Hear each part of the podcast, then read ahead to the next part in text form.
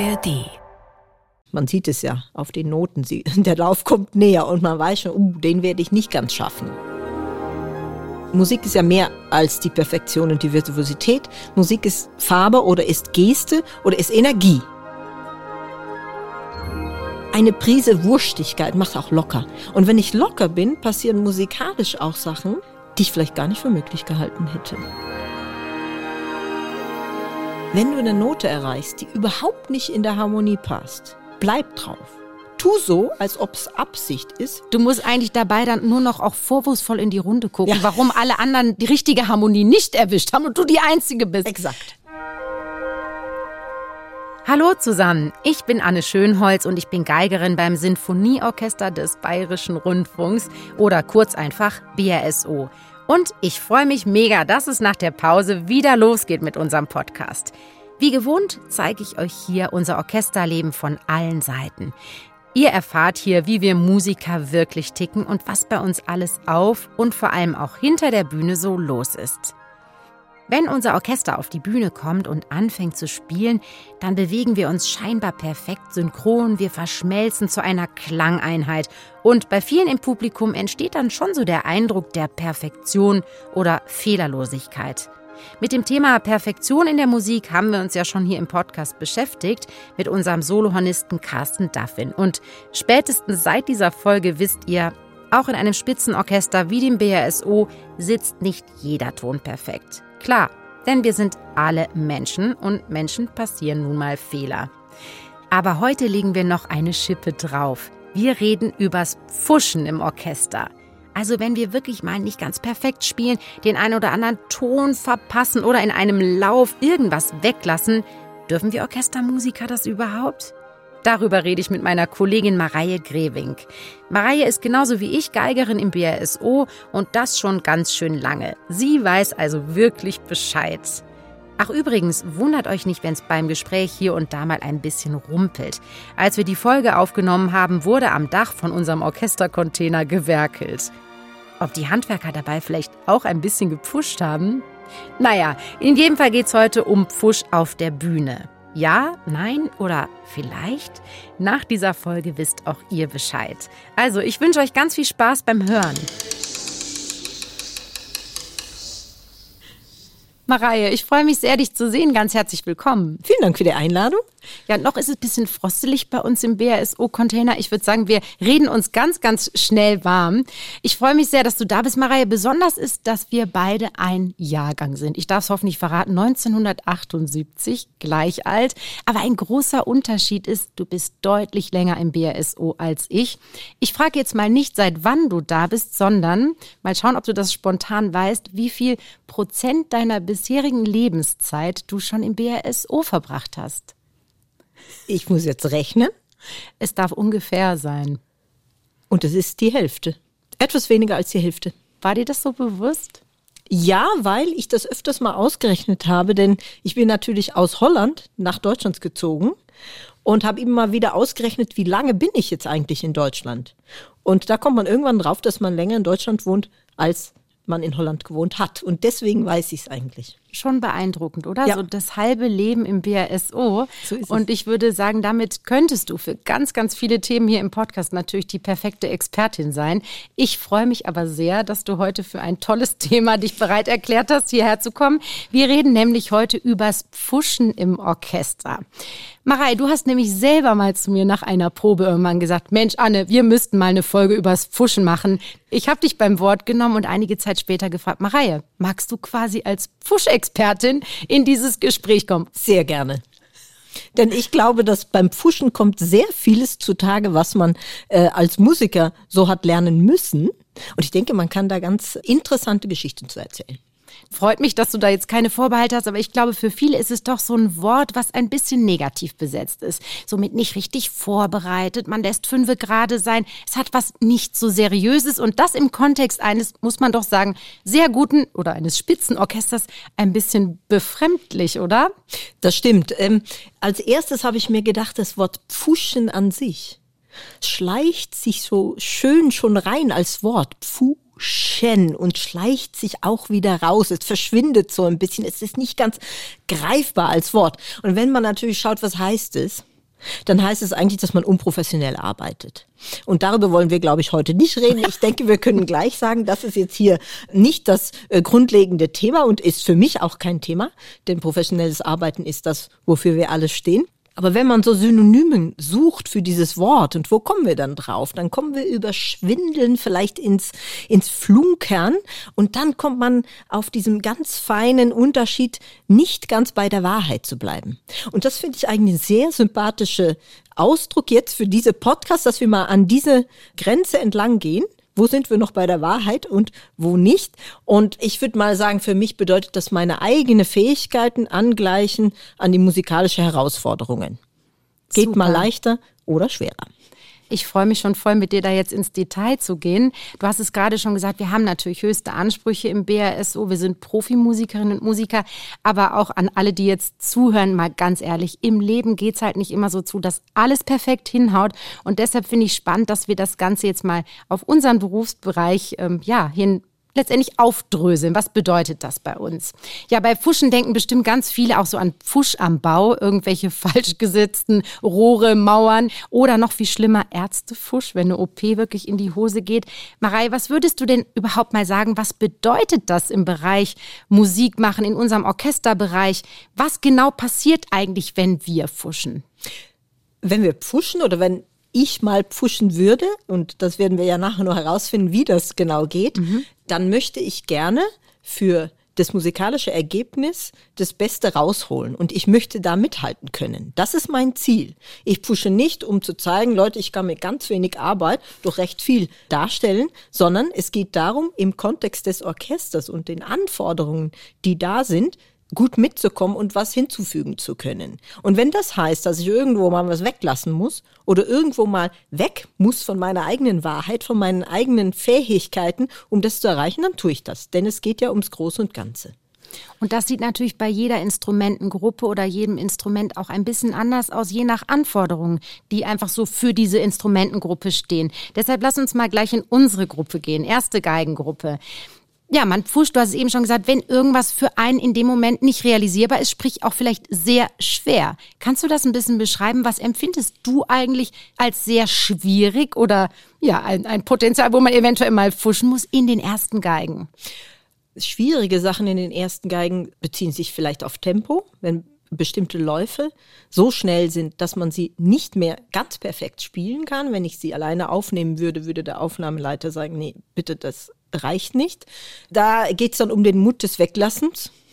Dann muss ein Ton halt dran glauben, damit der Lauf am Ende aber stimmt. Mhm. Denn das ist die Priorität. Wo gehe ich dann hin?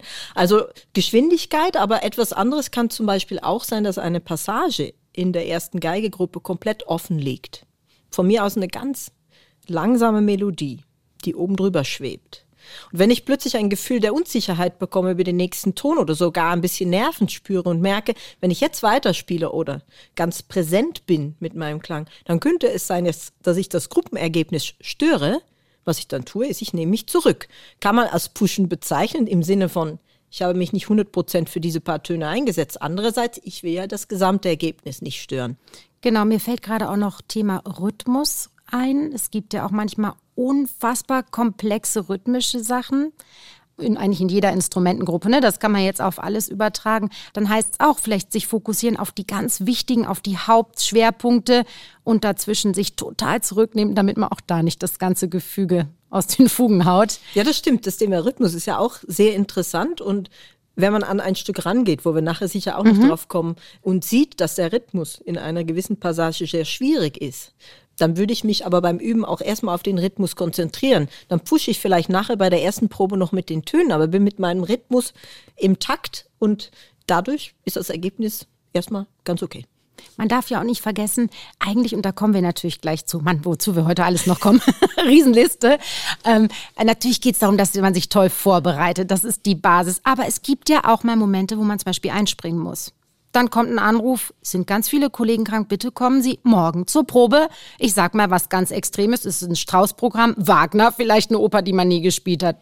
Da muss man auch einfach durch und schauen. Da muss man durch, aber das lernt man auch. Und das ist schon interessant. Jeder hat ja sehr viele Stunden auf dem Buckel mit dem Üben und ähm, jeder hat auch äh, die Fähigkeit erlernt oder zumindest kann man das vom Blatt zu spielen. Und das heißt, dass man eben nicht geübt hat oder zumindest so wenig, dass man die Noten noch nicht alle kennt und sie in dem Moment, wo es dann auch sein muss, produzieren kann. Und da ist bei mir schon so, dass im Laufe der Jahre im Orchester mein vom Blattspielen eher schlechter geworden ist.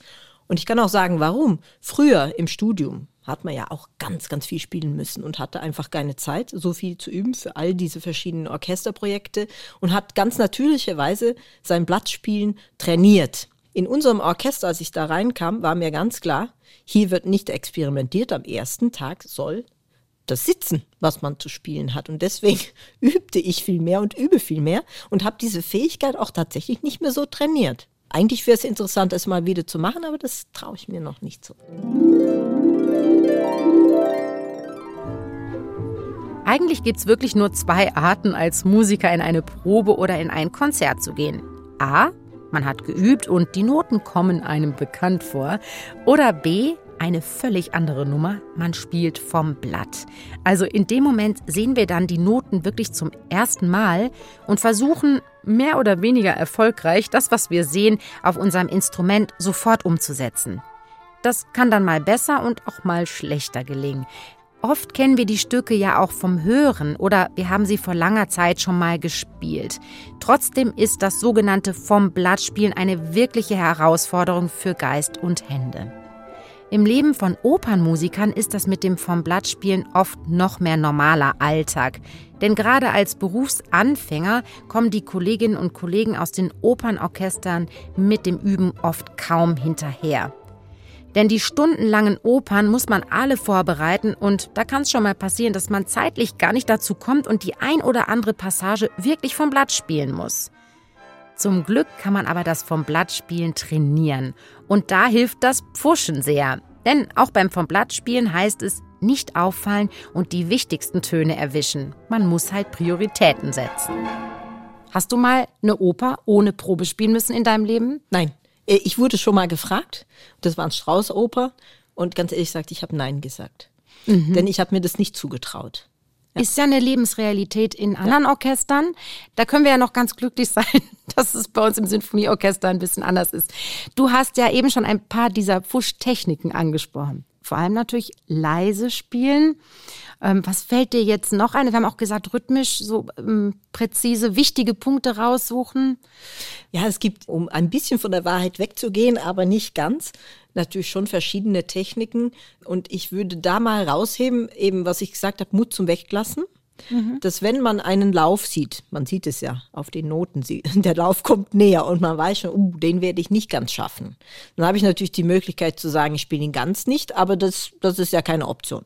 Dann überlege ich mir sehr oft, gut, ich weiß, wo ich ankommen muss, ganz hoch auf irgendein A, dann konzentriere ich mich wenigstens darauf, dass ich da oben wo es dann wieder hörbar ist, gut ankomme. Es kann aber auch sein, dass ich äh, mir schnell im Kopf einen anderen Fingersatz überlegt als den, den ich eigentlich wollte. Ja, es gibt so was ganz Virtuoses, wo man auf eine Seite von unten nach oben das, das Ding spielt. Und es gibt auch die Möglichkeit, schon früher ganz hoch in einer Lage zu sein. Das klingt nicht so brillant, ist also musikalisch nicht ganz optimal, aber ist praktisch. Und so kann ich den Lauf vielleicht dann auch noch gerade so hinbiegen. Und im Endeffekt kommt es darauf hinaus, dass man seine grundsätzliche Fähigkeiten des Geigenspiels so auf dem Punkt hat, dass man zurückgreifen kann auf genau solche Sekunden- und blitzschnelle Überlegungen. Was mache ich? Was kann ich jetzt machen, damit es trotzdem klappt? Ungefähr. Ja, das sind so ein bisschen instrumentenspezifische Sachen. Das, was du gerade erwähnt hast, ist so ein bisschen Geiger-Insider-mäßig, dass wir halt denselben Ton auf verschiedenen Seiten, an verschiedenen Orten spielen können und dementsprechend können wir uns verschieden arrangieren, um am selben Zielort anzukommen, um es mal ein bisschen vereinfacht auszudrücken. Es gehört ja zum Pfuschen auch dazu, nicht nur wie man sich da selber irgendwie durchlaviert, möglichst gut und auch professionell, sondern auch, dass es keiner merkt. Lass uns ein bisschen mal über die optische Wahrnehmung sprechen, weil im Konzert werden wir beobachtet, bedeutet, was sollte man vielleicht nicht tun, Marei, damit ja, es auch wirklich nicht auffällt? Selbstverständlich sollte man nicht in, leise in sich hinein Nein schütteln, weil das sieht man dann auch laut aus sich heraus. Nein, ich glaube aber auch, dass wir das alle gelernt haben. Denn ich erinnere mich aus meinen Geigenunterrichten immer, dass sobald ich gezeigt habe auf meinem Gesicht, dass etwas mir nicht gefällt oder es nicht gelungen ist, dann hat mein Lehrer abgebrochen und gesagt, du, ich hab's gehört, du hast es gehört. Du musst es mir nicht zeigen. Dann ist es halt so. Und das hat man gelernt. Man hat gelernt, seine Fehler zu überspielen oder zumindest damit umzugehen, wenn man einen Fehler macht. Und das war natürlich im solistischen Spiel nochmal ganz was anderes als im Orchester oder in der Gruppe, das muss man auch sagen, indem man versucht hat, Pokerface zu machen und einfach den Faden wieder aufzunehmen, weiterzuspielen. Das hat man gelernt, zumindest habe ich es gelernt so. Und diese Fähigkeit nutze ich immer noch. Denn im Endeffekt interessiert es im Publikum wirklich nicht, ob ich das jetzt gut fand oder nicht oder ob es ein Fehler war oder nicht. Und das Beste ist, wenn ich es nicht zeige, dann hören es die wenigsten. Genau, im schlimmsten Fall macht man nämlich erstmal durch die Mimik darauf aufmerksam, dass genau überhaupt genau so was ist passiert ist. Also Leute, immer Pokerface, aber das kennen die Zuhörerinnen und Zuhörer bestimmt auch aus anderen Lebenslagen. Die hohe Schule ist, dass man auch nicht rot wird. Und äh, das kann man nur bedingt trainieren, aber auch da ist es ja eine Sache der inneren Einstellung. Das stimmt. Und eine Sache noch, man darf nie zurückdenken an diesen einen Moment, wo man gerade gepfuscht hat oder zumindest wo man gerade eine Schwierigkeit hatte. Denn wenn man damit anfängt, dann kommt man nicht weiter. Ganz gefährlich. dann geht das Fuschen nur so weiter. Ein Unfall nach dem nächsten. Genau. Ja, schön, dass du so ein bisschen unsere Techniken beleuchtet hast als Geiger, Geigerinnen. Jetzt schauen wir doch mal zu den Solobläsern. Da sind wir zwar nicht die Fachleute oder als Beispiel Solobläser.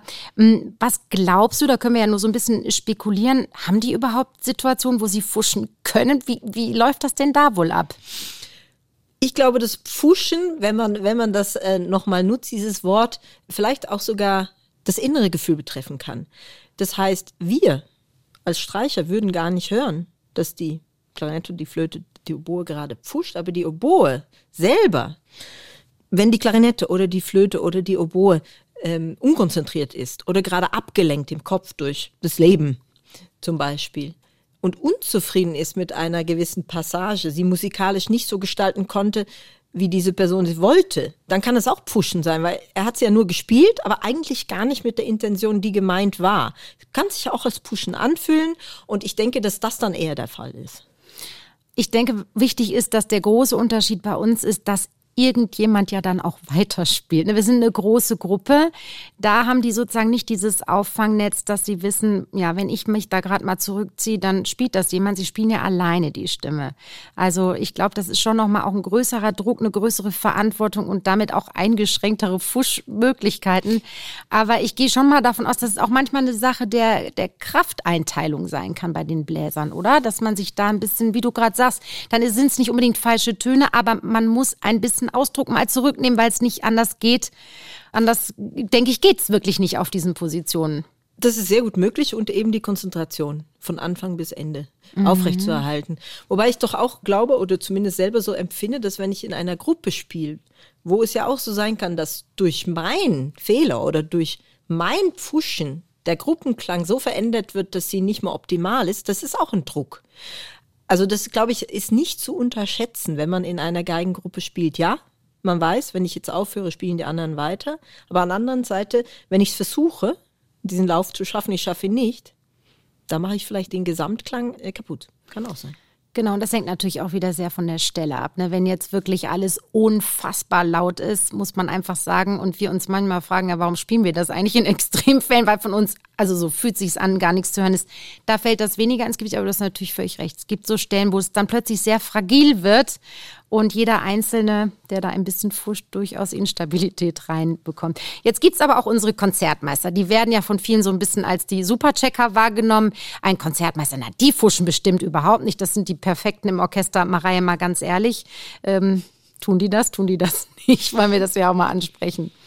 Also lasst uns diplomatisch bleiben. Mhm, ich sitze nie so nah an den Konzertmeistern, dass ich das so 100 Prozent hören kann, aber ich bin mir sicher, es sind auch Menschen wie wir. Sie werden mit genau den gleichen Themen zu kämpfen haben wie wir hinten. Also ich nehme mal an, auch da passieren all diese Sachen. Ich glaube auch, dass eine wichtige Fähigkeit eines Konzertmeisters ist, die richtigen Impulse zu geben. Und die kann man immer noch geben. Auch wenn man vielleicht den einen oder anderen Ton weglässt. Wobei, da muss man natürlich auch sagen, genau diese Impulse müssen dann schon rechtzeitig kommen. Also da kann ein Konzertmeister schlecht pushen. Das fällt schon auf. Ich finde aber auch gut, wenn wir hier mal erklären, dass Konzertmeister ja ganz bewusst auch weniger Dienst haben als wir. ähm, Sie haben einfach eine größere Verantwortung und darum wird Ihnen auch in Ihrem Berufsvertrag einfach mehr Zeit zur Vorbereitung gegeben, weil wir müssen uns auf Sie nochmal ganz anders verlassen können. Das hier auch echt mal als Anmerkung. Da wird schon was anderes auch erwartet. Sie spielen einfach weniger Dienste als wir. Wenn jetzt vielleicht der ein oder andere, der da zuhört, äh, schon mal beobachtet hat, dass vor so einem Geigensolo ein Konzertmeister einfach aufhört zu spielen, obwohl doch die ganze Gruppe weiterspielt, das ist eine Situation, die wird man ja nie als Fuschen bezeichnen, oder? Nein, selbstverständlich nicht, weil man muss als Konzertmeister aus einem Tutti-Klang heraustreten in einer Soloposition. Und dafür musst du dich auf der Geige ganz kurz anders sozusagen einstellen. Und äh, meistens ist es ja eh schon geschrieben in den Noten, dass die Solostimme früher aufhört, die Tutisten spielen weiter und dann kann die solistische Tätigkeit auch gleich anschließen. Ja. Genau, also das ist wirklich etwas, was ganz normal ist ne? und auch voll zielführend für die Sache ist. Also Hauptsache, das Solo ist gut hörbar und ist möglichst perfekt und gut gespielt. Ja, jetzt haben wir schon ein bisschen was gesammelt zum Fuschen in unserem Berufsbereich unter Musikern und Musikern. Wir haben gesagt, es soll natürlich kein Dauerzustand sein, aber es passiert nun mal manchmal. Die andere Sache ist ja, wenn es passiert, dass wir trotzdem irgendwie auch damit leben müssen. Ein so tolles Gefühl ist es nicht. Marei, wie gehst du damit um? Ich habe das Gefühl, du hast dir ja schon viele Gedanken darüber gemacht und was ist, wenn es mal im Konzert wirklich häufiger vorkommt? Ja, also wenn du sagst häufiger, mhm. dann würde ich sagen, nach jedem Pfuschen steht trotzdem der Satz zurück ins Übezimmer. Im Konzert, gut, dann ist es zu spät, dann war das Konzert schon, aber wenn das meistens passiert das in der Probe und wenn das da passiert, dann heißt es, okay, gut, ich habe es heute geschafft. Aber das heißt nicht, dass es sitzt. Also ich kann es noch nicht perfekt abrufen. Da muss ich einfach nochmal zurück ins Übezimmer. Also so funktioniert es bei mir und das möchte ich auch gerne, denn ich möchte im Konzert komplett frei spielen können, ohne Ängste. Das ist mein Ziel. Aber gut, im Konzert kann das öfters passieren. Und das hat eben verschiedene Gründe. Manchmal sage ich auch, das Leben fuscht auch manchmal rein. Und äh, dann ist es schade. Aber es, ähm, da wir ja jede Woche Konzerte spielen, jede Woche ein neues Programm, würde ich dann denken, ja gut, es tut mir leid, aber nächste Woche bin ich wieder da und ich weiß, dass ich das nicht jedes Mal tue und nicht jedes Mal brauche. Das ist die eine Seite, das ist die quasi negative Seite, die man selber auch empfindet. Ich finde an der anderen Seite ein bisschen Mut zum Pfuschen oder sagen wir auch, die Herausforderung anzunehmen, wenn ein Stück so schwierig ist, dass man es noch nicht ganz kann, aber trotzdem in der Probe mitkommen muss, hat auch eine sportliche Komponente. Und die gefällt mir auch, denn das hält mich scharf. Das ist wie dieses von Blatt spielen. Ja, das muss ich immer mal wieder üben, weil ich muss es abrufen können, wenn ich es richtig brauche. Und da würde ich mal sagen, eine Prise Wurstigkeit macht auch locker. Und wenn ich locker bin, passieren musikalisch auch Sachen, die ich vielleicht gar nicht für möglich gehalten hätte. Absolut. Jetzt hast du beschrieben, wie man selber damit umgeht oder wie du damit umgehst. Ich sehe dich übrigens auch oft, du bist eben eine sehr strukturierte, gut organisierte Person. Ich merke dir oft auch diesen sportlichen Ehrgeiz an. Dann streichst du dir Sachen an. Andere fotografieren sich Seiten ab, sagen oder schreiben sich die Seitenzahl auf während des Probenprozesses, dass sie wissen, okay, Fokus nochmal total auf diese Passage oder eine andere Passage, wurscht. Ja, aber wie gehen wir untereinander mit dem Fuschen um in der Gruppe? Was hast du so für den Eindruck? Du hast gerade gesagt, ja, man muss auch selber mit sich gnädig sein. Hast du den Eindruck, dass es in unserer Gruppe eigentlich gut aufgenommen wird, wenn wir auch menschlich sind und auch mal was daneben geht? Absolut. Ja, absolut. Wobei natürlich äh, an der anderen Seite für die erste Probe am Montag man sich schon gerne seinen Pultkollegen gut präsentieren möchte. Ich glaube, dieser Aspekt gibt's auch und das hält uns wach, das hält uns fit, weil wenn es das nicht gäbe, dann gäbe es auch diese Kontrolle unter Kollegen ja auch nicht. Also das ist ein Aspekt, der kann auch stressen, aber der hält einem wach. Aber wenn mal was passiert bei meinem Nachbar oder meiner Nachbarin, ja, so what? Das ist das Leben. Wir lachen ja auch oft dann drüber. Ne? Ja, genau. Es passieren oder auch man, ulkige Sachen, muss man sagen. Oder man fragt seinen Nachbar, sag mal, was habe ich gerade falsch gemacht, weil ich bin einen Schlag zu früh gelandet oder sowas. Und dann kriegt man auch Feedback. Ist doch auch okay. Ganz besonders toll ist ja, wenn man gar nicht ahnt, dass man fuschen sollte und dann volle Kanne reinspielt, weil man überzeugt ist, richtig zu sein. Ich finde es sehr lustig, dass bei uns dann oft kommt, bravo, klang aber schön. Genau, das ist doch auch ein Kompliment. Finde ich auch. Und wie du sagst, es ist so wichtig, weil was bringt wenn man sich da gegenseitig fertig macht? Es wird nicht besser. Dadurch. Eine schöne Reaktion eines Konzertmeisters finde ich auch, dass wenn in der Gruppe, es ist meistens bei Läufe nach oben und der Zielton ist nun leider mal ein bisschen schräg, dann dreht sich ein Konzertmeister um und sagt, es wäre gut, wenn wir nach oben im Lauf ein bisschen leiser werden, damit es nicht ganz so rausknallt. Das ist sozusagen Gruppenfuschen. Ganz genau, ja. das gibt's nämlich auch. Äh, ich finde auch sehr schön, wenn man von einem ganz, ganz schweren Konzert nochmal sich untereinander sagt, haben wir doch alle schon erlebt. Anne, viel Spaß und wir bleiben Freunde, oder? genau so ist es. Finde ich super und es macht wirklich was aus. Man geht mit einer anderen Relaxedheit rein. So, was wir heute unbedingt auch nochmal feststellen müssen, Dirigentinnen und Dirigenten sind manchmal einfach selber schuld, wenn es überhaupt zum Fuschen kommt, denn oft schlagen sie unfassbar extreme, schnelle Tempi an. Und dann wird manchmal gesagt, ja, nehmen Sie es nicht so genau, das ist alles nur Farbe. Mareie, was ist damit gemeint? Ja, man muss auch ehrlich sagen, meistens ist es erstmal frustrierend, weil man möchte ja perfekt arbeiten und das heißt, man möchte auch alles spielen, was da steht. Wenn es dann nicht geht, muss man erstmal schlucken, zumindest ich. Ich verstehe aber diese Bemerkung, denn Musik ist ja mehr als die Perfektion und die Virtuosität. Musik ist Farbe oder ist Geste oder ist Energie. Und wenn die Energie noch nicht die richtige ist und man braucht im Tempo eben genau diesen einen Ticken mehr und es kommt dann eben aufs Pushen an, dann hat man eine ganz andere Aussage. Und ich habe mir überlegt, wie ist das eigentlich? Wir sind ja eine erste Geigegruppe. Und das ist nicht die Summe eines Einzelnen, sondern es ist die Summe von sehr vielen verschiedenen Leuten. Und ich glaube, alleine schon eine erste Geigegruppe wird nie so perfekt klingen wie eine Person, die man 16 Mal vervielfältigt. Sprich, das Pfuschen oder die Ungenauigkeit oder eine gewisse Körnung im Klang ist ja sowieso immer drin. Das macht uns ja aus. Und wenn das vielleicht in einem Moment zu klar ist und zu auf dem Punkt und der Dirigent oder die Dirigentin meint, nee, das ist mir zu virtuos, ich brauche was anderes, dann kann ich das mit Tempo lösen. Und dann hat man kurz den Frust, aber man muss es Vertrauen haben, dass diese musikalische Sicht und vor allem dieses Gesamthören vom Dirigentenplatz aus dann auch Sinn macht. Ja, das finde ich schön, denn jetzt im Verlauf unseres Gesprächs bekommt ja das Wort Pfuschen auch schon durchaus ein bisschen eine andere Bedeutung oder zumindest eine andere Wertung, weg von diesem rein Negativen, wie man das irgendwie oft empfindet. Ich habe ja den Eindruck, dass Sir Simon Rattle auch so jemand ist, der doch gerne auch mal damit leben kann, fünfe gerade sein zu lassen, eben weil er ein sehr auf die Geste ähm, gepolter Dirigent ist und der sehr nach Farben sucht. Ist das für dich auch so diese Richtung, die du wahrnimmst bei Rattle? Absolut, das muss ich wirklich sagen und es macht Riesenspaß, da mitzugehen. Denn man muss sich darauf einstellen, aber dann entdeckt man in sich selbst oder in der Gruppe wieder ganz neue, neue Klang und, und musikalische Möglichkeiten. Absolut. Aber eben was für Unterschiede, ne? Und manche Dirigenten drosseln ja extra das Tempo, um zu sagen, das ist wirklich so wie ganz, ganz, ganz fein genagelt und perfekt ist und brillant und sagen, nur dadurch kommt die Virtuosität und die Geste raus. Fantastisch, aber dass es diese Unterschiede gibt. Es gibt die Unterschiede, das macht die Interpretation aus. Ich habe früher genauso Geigenspiele gelernt. Ich habe gelernt, wenn man es etwas langsamer nimmt, dafür perfekt spielt, wird es deutlicher, klarer und wirkt schneller zum Beispiel. Mhm. Das ist nur eine Seite. Und die andere Seite habe ich tatsächlich erst im Orchester über solche dirigentische ähm, Sichtweisen gelernt. Ja, und ich finde toll, was du gerade erwähnt hast, eine Gruppe an sich, diese Mischung auch der verschiedenen Persönlichkeiten, die hat ja eh was, ja, was nicht total nur klar und steril ist. Und damit kann man ja auch spielen. Das ist nochmal eine ganz andere Facette von Fuschen. Jetzt kommen wir aber auch zu einem Bereich unserer Arbeit, der Musiker Viva. Wir haben sie hier schon oft im Podcast erwähnt. Das ist unsere Reihe für zeitgenössische Musik ganz ehrlich, ich stelle die Frage mal so. Wie viele Programme der Musiker Viva gab es, Marei, in denen du nicht gefuscht hast? Sagen wir mal so. Wenn ich am Montag in der ersten Probe komme, bei der Musiker Viva, dann habe ich die Noten sicher schon mal durchgeblättert, habe mir ungefähr ein Bild gemacht, was sein wird.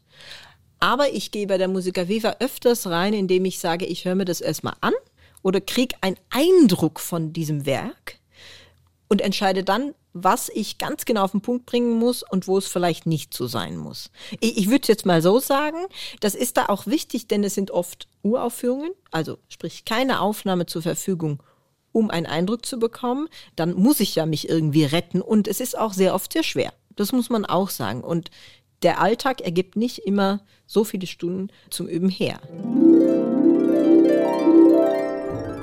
Wenn wir Konzerte aus unserer Reihe für zeitgenössische Musik Musica Viva spielen, dann ist es für uns Orchestermusiker ganz anders als bei unseren klassischen Konzerten. Ihr müsstet mal die Noten einer klassischen Sinfonie neben die von manch einem modernen Orchesterwerk legen. Da wird euch eine ganze Menge an Unterschieden auffallen. In den modernen Partituren stehen nämlich nicht nur Noten und andere traditionelle Bezeichnungen, sondern oft auch ganz neuartige Zeichen, die sehr spezielle akustische Effekte beschreiben. Kratzen, hämmern, quietschen, hauchen und, und, und. So ein Notenblatt sieht dann manchmal ganz schön wild aus. Und man könnte es glatt auch als moderne Kunst durchgehen lassen. Also durchaus ein Bild zum an die Wand hängen. Da müssen wir Musiker eine ganze Gebrauchsanweisung studieren, bevor wir überhaupt loslegen können. Ich finde es schon sehr herausfordernd, aber auch super spannend, diese neue Musik zu entdecken. Und zur Musica Viva werden wir übrigens bald auch eine extra Podcast-Folge machen, denn da gibt es eine ganze Menge zu erzählen. Bei der Musica Viva finde ich einen Aspekt immer ganz interessant. Es gibt sehr oft Passagen, da hat der oder die Komponistin dann aufgeschrieben, bitte spielen Sie irgendwas in ein Tonumfang von so und so in Tempo aufsteigend bis zum. Und dann stehen so Linien in der Partitur wie eine grafische Partitur und das war's dann. Und jeder einzeln für sich. Und da versuchen wir das und dann passiert was ganz Interessantes. Innerhalb kürzester Zeit macht die Gruppe als Gruppe eigentlich ungefähr das Gleiche die ganze Zeit. Effekt weg. Dann gibt es die andere Methode, der oder die Komponistin schreibt richtig, total schwierige Läufe für jeden Einzelnen anders. Und wir versuchen sie zu spielen und wir wissen, es wird nicht gehen. Aber dann ist der Effekt erreicht, dass es so klingt, als ob jeder individuell an dieser Stelle was spielt. Und das finde ich ganz interessant. Und da kommt das Pfuschen sozusagen zu seinem Höhepunkt, nämlich es ist gewollt. Absolut. Und das sieht man dann auch an der Reaktion oder Nichtreaktion der Komponistinnen und Komponisten, dass sie sagen, hervorragend, hervorragend. Ich denke, das war jetzt hervorragend. Wir haben alle irgendwas gespielt. Ich finde auch super manchmal diesen Kommentar bei uns dann interessant. Wenn man das jetzt aufschreiben würde, was ich gerade gespielt habe, dann könnte ich es ja wieder nicht spielen. Genau so ist es. Genau so ist es. Und ich denke, wir sind da fast schon bei der Kunst der Improvisation angelangt. Denn da, für diese Improvisation braucht man einen Sinn fürs Pfuschen auch irgendwo. Und wenn ich denke an meinen ersten Schritten in der Jazz-Improvisation, ja, dann hieß es immer von meinen professionellen Jazzkollegen, du, wenn du eine Note erreichst, die überhaupt nicht in der Harmonie passt, bleib drauf. Tu so, als ob es Absicht ist, warte, bis die Harmonie auch dich erreicht hat und dann spielst weiter. Und daraus entstehen manchmal ganz schön interessante musikalische Passagen, wo dann alle ein Kompliment für dich übrig haben und du denkst, ist das war aber geschickt wahr. gemacht, ne? Du musst eigentlich dabei dann nur noch auch vorwurfsvoll in die Runde gucken, ja. warum alle anderen die richtige Harmonie nicht erwischt haben und du die Einzige bist. Exakt. Sehr schön. Also das mit dem Pokerface äh, ist schon auch eine große Sache. Jetzt fragen sich wahrscheinlich auch viele, die zuhören, ja, wie ist es eigentlich bei Dirigenten? Die können ja gar nicht fuschen, weil dann fliegt ja der ganze Laden auseinander. Glaube ich auch zumindest bei solche Musica Viva Wochen, glaube ich, ist die dirigentische Arbeit eine sehr, sehr, sehr anspruchsvolle. Denn die Takte gehen nicht ganz brav durch in Viervierteltakt, sondern meistens wechselt da natürlich sehr viel. Jetzt reden wir nur über das Taktschlagen, über das mhm. Dirigentische. Mhm. Gut, wir hatten schon mal einen Fall eines Dirigenten, der hat eine Bruckner-Symphonie dirigiert und im Scherzo kommt ja Scherzo, Trio und dann geht's nochmal da capo ins Scherzo und dann war im Da Capo in der Mitte des Scherzos schon Schluss. Der Dirigent hat abgeschlagen, war ganz zufrieden, glaube ich, hat dann geblättert und wollte den nächsten Satz einsetzen. Und das Orchester ist erstarrt, weil eigentlich hätte es noch ein halbes Scherzo zu spielen gehabt, hat dann ganz langsam alle Instrumente runtergenommen, geblättert und zum nächsten Satz übergegangen. Das kann passieren. Aber er hat es nicht mal gemerkt. Also das haben dann nachher haben wir ihn das dann verraten. Ähm, aber mei, dann pushen wir doch alle mit. Wir zeigen das nicht. Genau, und manchmal läuft der Laden eh dann auch weiter, also in einem anderen Fall, obwohl der Dirigent irgendwas anderes macht, weil irgendwie kennen wir die Stücke ja dann auch. Genau, also, also ja. das Orchester ist selber auch sehr wohl imstande, ähm, eine gewisse, ja, das ist eigentlich eine Fehlerquote eines Dirigenten auch auszugleichen, das muss man schon sagen. Ist man ja auch gewählt. Also ja. selbst wenn einem der Dirigent mal nicht so sympathisch ist oder die Dirigentin, wir ziehen an einem Strang, wenn ein Konzert ist. Ich war in diesem Konzert, was du gerade meinst. Ich dachte, ich fasse es nicht. Das ganze Orchester hat schon so diese Geste des Einsatzes gemacht und es war einfach Stopp. Und dann Okay. War fantastisch von außen wahrzunehmen. Ja, auch wenn Fuschen menschlich ist, wir haben schon gesagt, wir streben es nicht unbedingt an, haben auch schon gesagt, dass natürlich eine sehr gute Vorbereitung das beste Mittel dagegen ist. Und du unterrichtest auch sehr viel, Mareie, und arbeitest mit Jugendorchestern. Was würdest du denn sagen, wie sollte man vor allem an die Erarbeitung neuer Stücke rangehen? Kann man da so ein bisschen ein kleines Patentrezept für verordnen sozusagen? Hast du ein paar Tipps? Ja, absolut. Ich denke, man sollte sehr effizient üben, aber das ist sowieso immer mein Thema. Und das heißt, dass man sich selbst gut kennt und schon weiß, welche Passagen wahrscheinlich schwierig werden. Das können viele verschiedene Themen sein. Das kann sein, weil man merkt, man ist selber rhythmisch nicht so stark. Da muss man sich halt darauf konzentrieren. Oder man weiß, dass man mit äh, verschiedenen Stricharten im Bogen noch nicht so ganz auf der Höhe ist oder eben links äh, in hohen Lagen vielleicht die Töne nicht gleich gut lesen kann. Wenn man einmal durchblättert durch das Stück, sieht man die Passagen sofort und kann sie einfach rausnehmen und schon mal üben. Also ich sage immer, fang nicht immer an Anfang an. Fang auch mal in der Mitte an. Dann gibt es natürlich die Möglichkeit, sich ein Stück anzuhören und dadurch schon eine Hörgewohnheit ein, zu prägen, wenn man es dann selber spielt, hört man schon hin und die Finger gehen fast schon dahin, wo, wo sie hin müssen. Ansonsten Prioritäten setzen. Wenn die erste Orchesterprobe nächste Woche ist und man weiß, man hat viel Schule und muss noch Hausaufgaben machen, dann muss man halt eben Prioritäten setzen. Und ich sag mal so, in die meisten Symphonien, Klassik, Romantik, ist der erste Satz schnell, der zweite langsam. Und der dritte Satz schnell oder wenn es vier Sätze ist, ist die Aufteilung ein bisschen anders, aber dann weiß man halt, der vierte Satz wird wahrscheinlich rasant. Ja, dann übe ich halt den.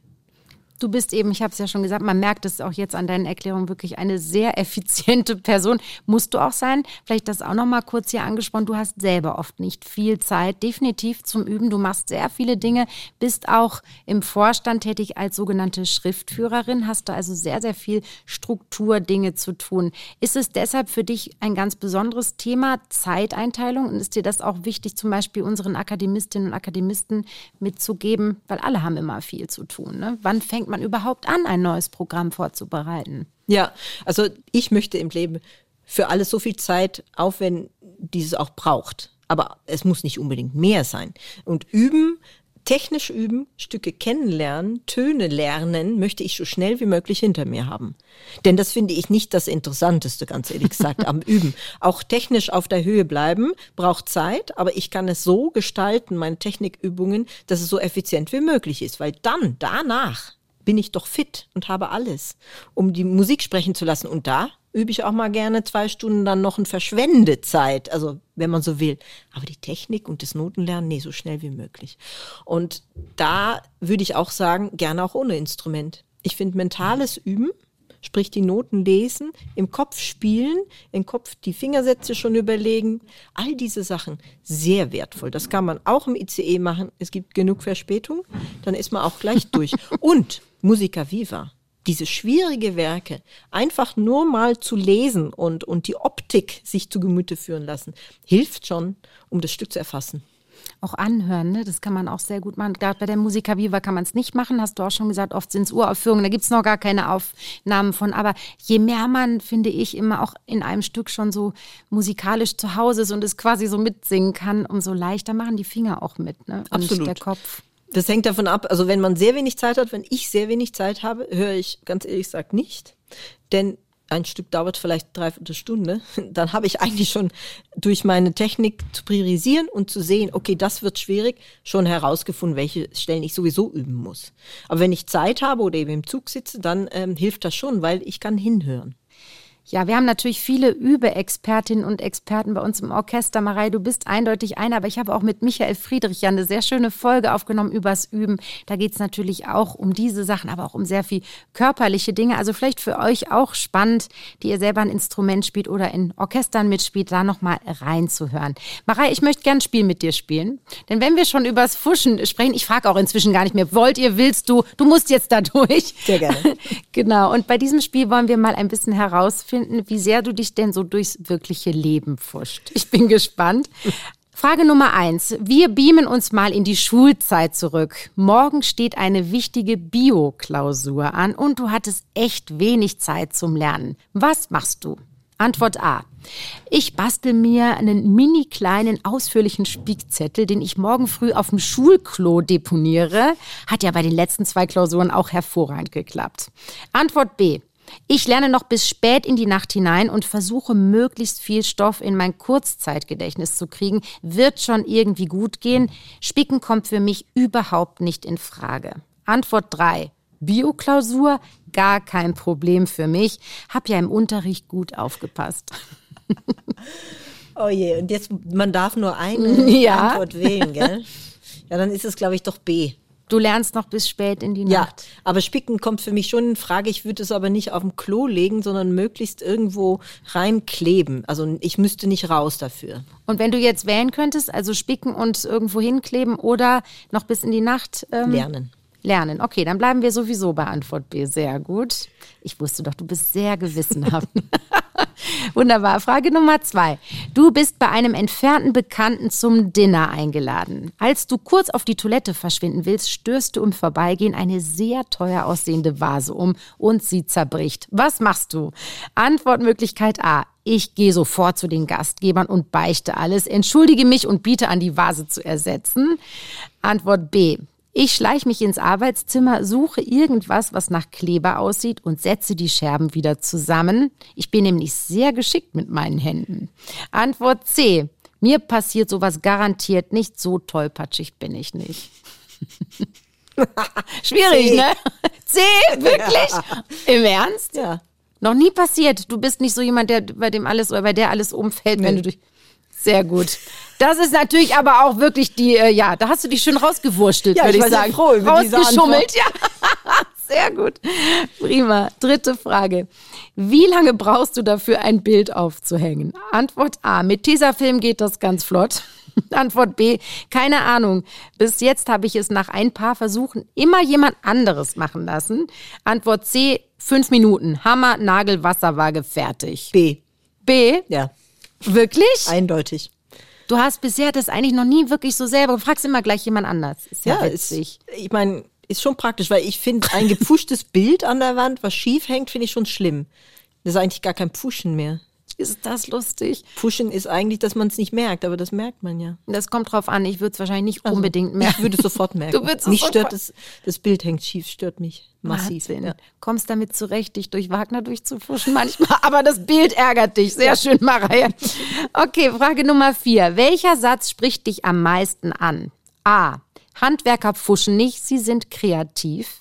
B. Gut gepfuscht ist halb gewonnen. C. Guter Pfusch ist keine schlechte Arbeit. Was war A nochmal? Handwerker pfuschen nicht, sie sind kreativ. Ich finde das schön. A. Sehr schön.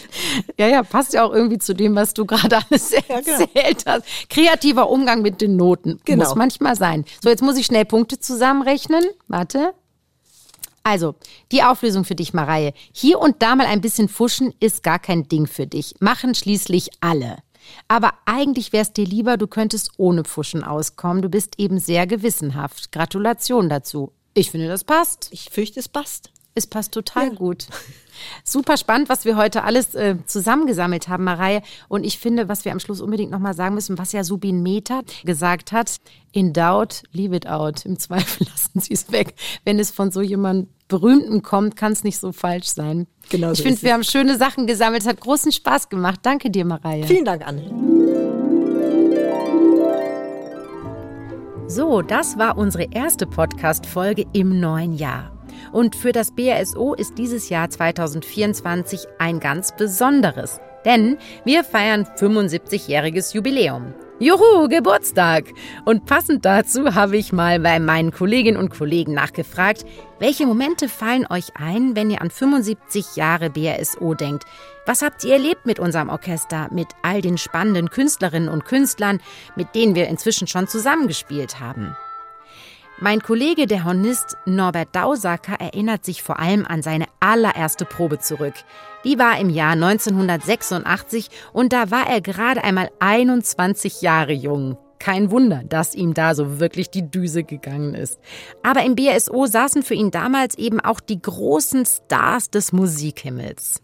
Ich habe die im Fernsehen bewundert und habe alle Artikel über Sinfonieorchester des Bayerischen Rundfunks gelesen, die damals zur Verfügung standen. Ich komme aus der Brückengebirde, ich habe dort auch gelebt, in Köln studiert und habe das immer alles verfolgt, weil ich wirklich großer Fan des Orchesters war. Ich hatte so ein paar Platten zu Hause, ein paar Vinylplatten und habe die immer gehört und dazu dann mit meinem Horn gespielt und war eben so ganz überzeugter FC Bayern München und Bayerischer Rundfunk Sinfonieorchester-Fan. Und als ich dann die erste Probe hatte und neben denen, die ich vorher im Fernsehen immer gesehen habe, saß und mit denen spielen musste, das war schon ein sehr spezieller Moment. Ich hatte einen unglaublichen Respekt und große Ehrfurcht, selbstverständlich.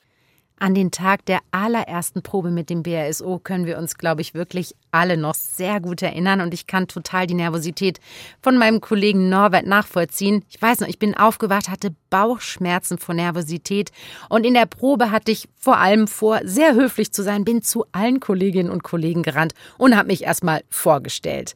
Also auch ich werde diesen Tag wirklich nie vergessen. Noch mehr Geschichten aus dem Orchester haben wir in den kommenden Podcast-Folgen für euch.